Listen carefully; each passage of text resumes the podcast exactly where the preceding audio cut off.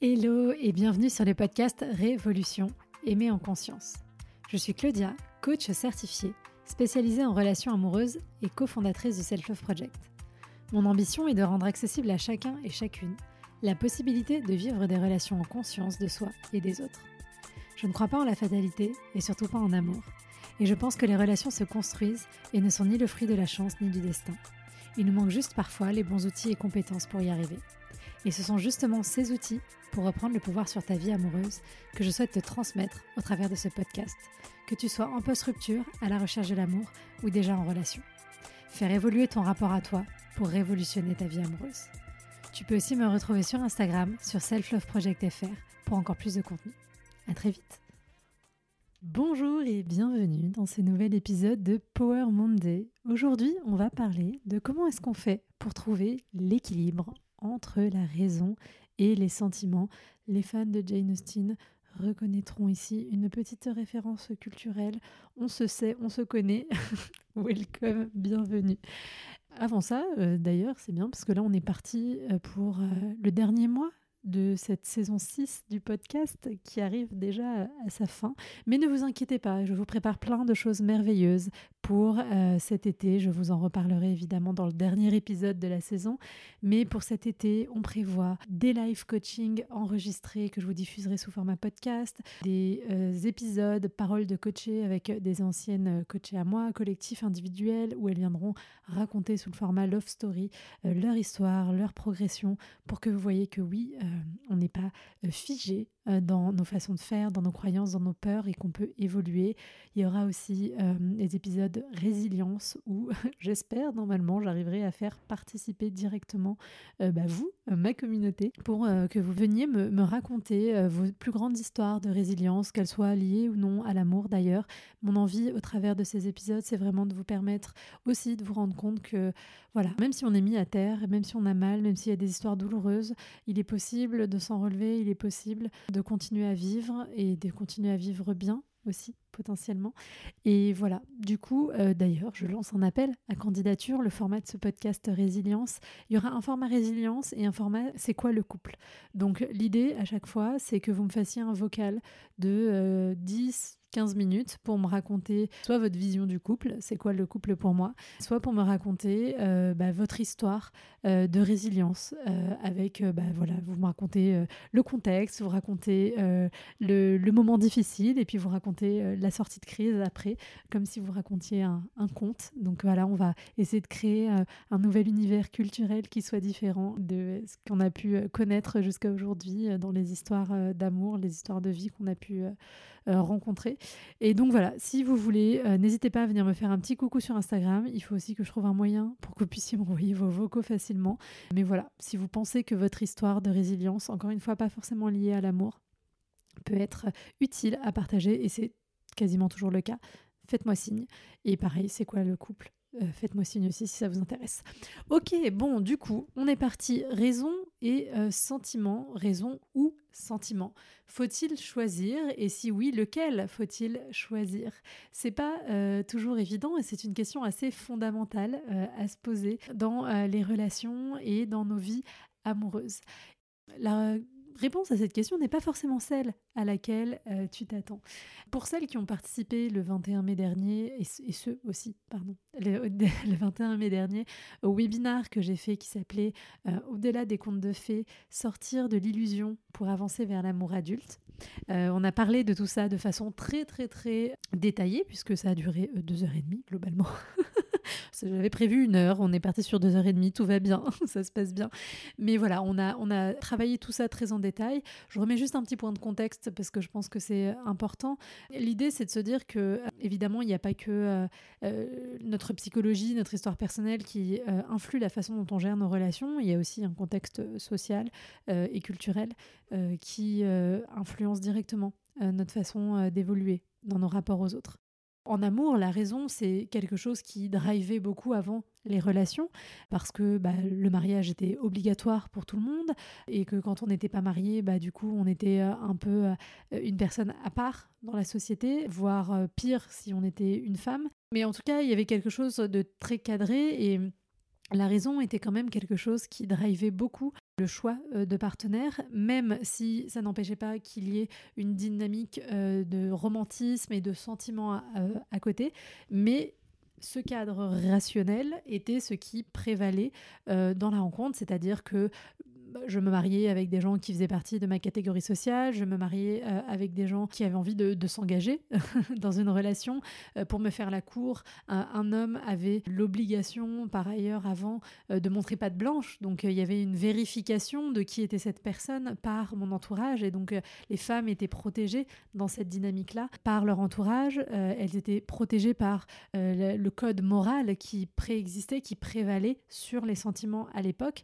Et donc c'était des choses qui étaient très cadrées ça ne veut pas dire qu'il n'y avait pas des hommes qui faisaient n'importe quoi ou des femmes qui faisaient n'importe quoi, c'est-à-dire qui potentiellement étaient engagés, fiancés, mais qui se désengageaient pour partir avec quelqu'un d'autre. Néanmoins, quand c'était le cas, euh, ça créait beaucoup de honte euh, sur la famille de la personne qui se désengageait, ça créait beaucoup d'opprobre social, et donc c'était quelque chose que les gens ne faisaient pas de façon euh, régulière, de façon réitérée, parce que bah, c'est, voilà, c'était dramatique même pour eux-mêmes et ça rejetait la honte sur les autres membres de leur famille. Si c'était un homme qui faisait ça et qu'il avait des sœurs, par exemple, bah, ses sœurs risquaient d'avoir du mal euh, à trouver un mari. Enfin voilà, donc il y avait quand même quelque chose de, l'ordre de l'intrication euh, du comportement rationnel euh, sur les conséquences que ça pouvait avoir directement sur la vie des gens.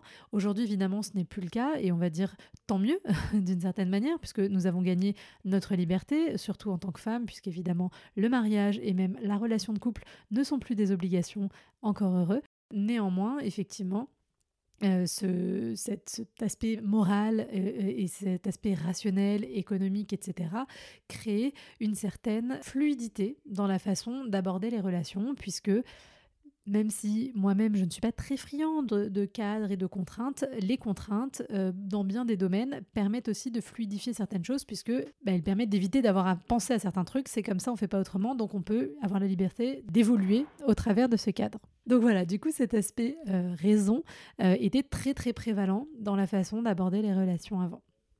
À côté des raisons, de la raison, on a euh, les sentiments, évidemment, les émotions, ce qu'on ressent, l'état amoureux, les emportements, la fièvre, euh, la passion, toutes ces choses-là qui nous font vibrer, qui nous font nous sentir vivants et vivantes, euh, et qui sont devenus l'axe de choix et de sélection principale de bah, la façon dont on aborde notre vie amoureuse, de la façon dont on choisit notre ou nos partenaires.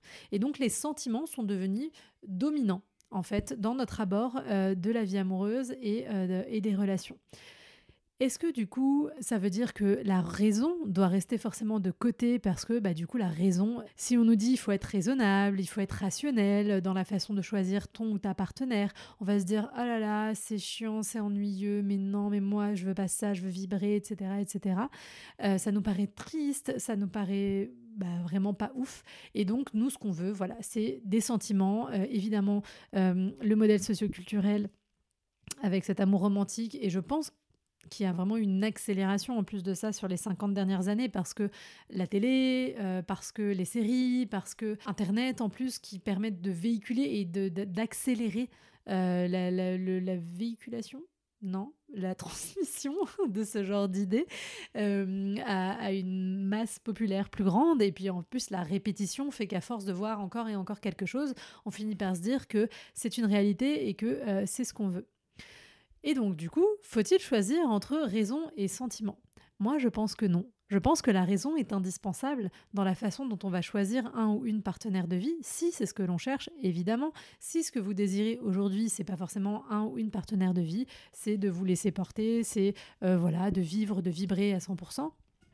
Ok, why not? Enlevons complètement la raison. Même s'il faut aussi quand même se rappeler que même si on va dans les sentiments, euh, c'est pas euh, juste pour se prendre des gros parpaings dans la tronche et qu'il y a un moment donné, euh, il faut aussi se poser la question de est-ce raisonnable pour ma santé mentale de rester dans cette dynamique relationnelle? Mais bon, même si j'ai pas envie de me marier et d'avoir 18 enfants.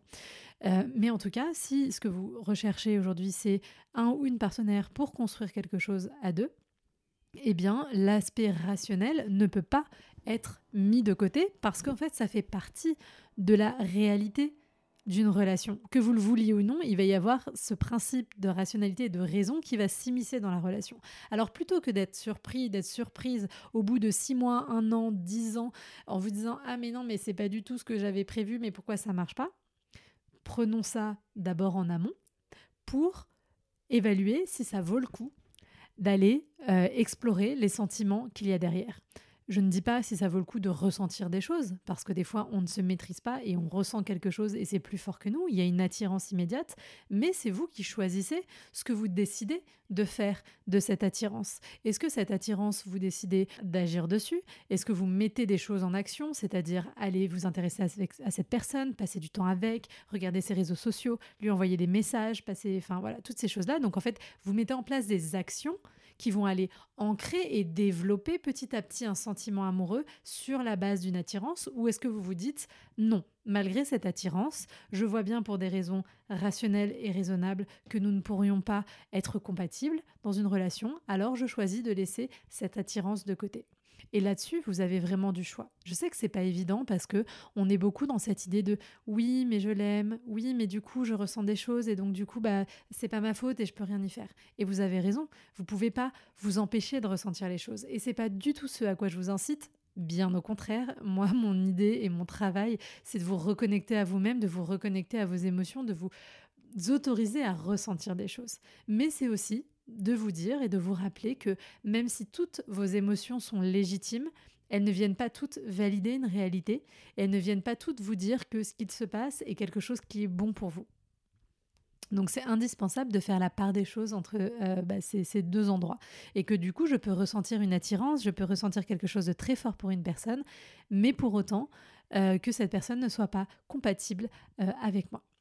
Du coup, comment est-ce qu'on fait pour faire un mix entre les deux? Pourquoi est-ce que c'est si important? Bon, j'ai commencé à vous le dire, mais c'est vraiment avancer vers l'amour adulte. Et en fait, ça permet aussi, je trouve, en conscience, de recréer un petit peu le contexte dont je parlais euh, tout à l'heure, le contexte d'il y a 250, 300 ans en arrière, où il y avait cette espèce de cadre qui était mis socialement, qui donc a complètement disparu.